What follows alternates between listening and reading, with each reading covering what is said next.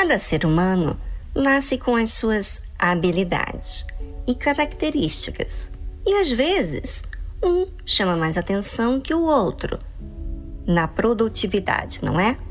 Os pais, como você e eu, nos identificamos com aquelas pessoas que fazem aquilo que queremos que seja feito.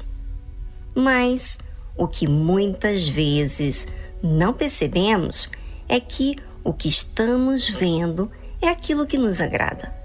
Nós não sabemos o que se passa no coração daquela pessoa, não é? Pois é. Isaac e sua esposa Rebeca tiveram dois filhos gêmeos. O primogênito se chamava Esaú e seu irmão Jacó. E cresceram os meninos, e Esaú foi homem perito na caça, homem do campo. Mas Jacó era homem simples, habitando em tendas. E amava Isaque a Esaú, porque a caça era do seu gosto. Mas Rebeca amava Jacó. Aqui nesse caso verídico, retrata muito bem uma família. Às vezes, o pai se identifica com um filho e a mãe com outro filho. Os nossos olhos admiram aquilo que estamos procurando ou buscando. No caso de Isaac, ele amava Esaú pelo sucesso da caça que ele trazia para o lar. E isso é um fato. Todos nós já erramos algumas vezes na vida por atentar para aquilo que nos agrada, não é?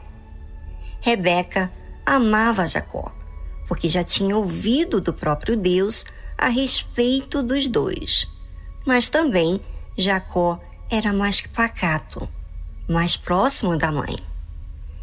Por Esaú ir à caça, trazer algo para comer aos pais, atendia à necessidade do pai Isaac porque é homem cabeça que traz o alimento para casa, não é?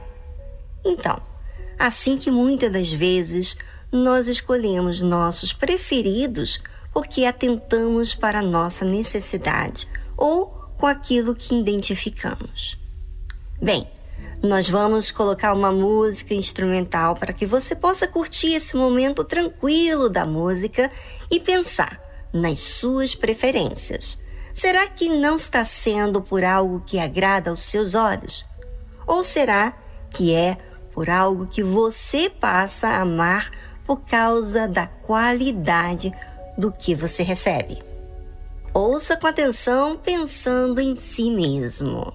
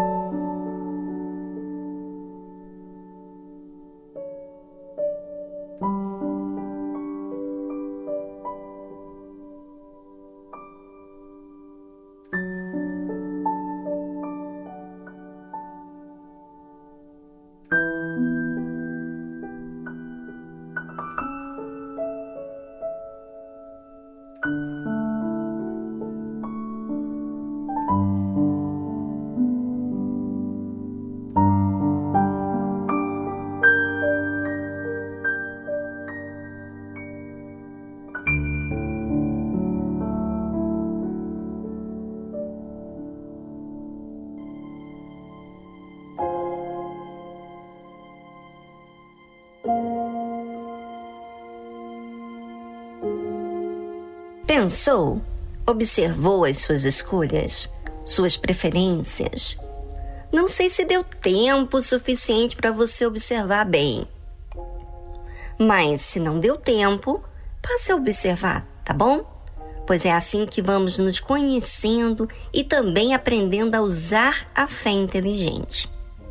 E Jacó cozera um guisado e veio Esaú do campo e estava ele cansado. E disse Esaú a Jacó: Deixa-me, peço-te, comer desse guisado vermelho, porque estou cansado. Por isso se chamou Edom. Então disse Jacó: Vende-me hoje a tua primogenitura. Veja aqui uma situação que acontece com todos nós. Um momento, uma situação, uma necessidade. E aqui, neste momento, diante de uma situação, Jacó via que Esaú, que era o querido do pai, era quem estava com direito da primogenitura. E a primogenitura significava a bênção de Abraão passada para Isaac e de Isaac a seu primeiro filho.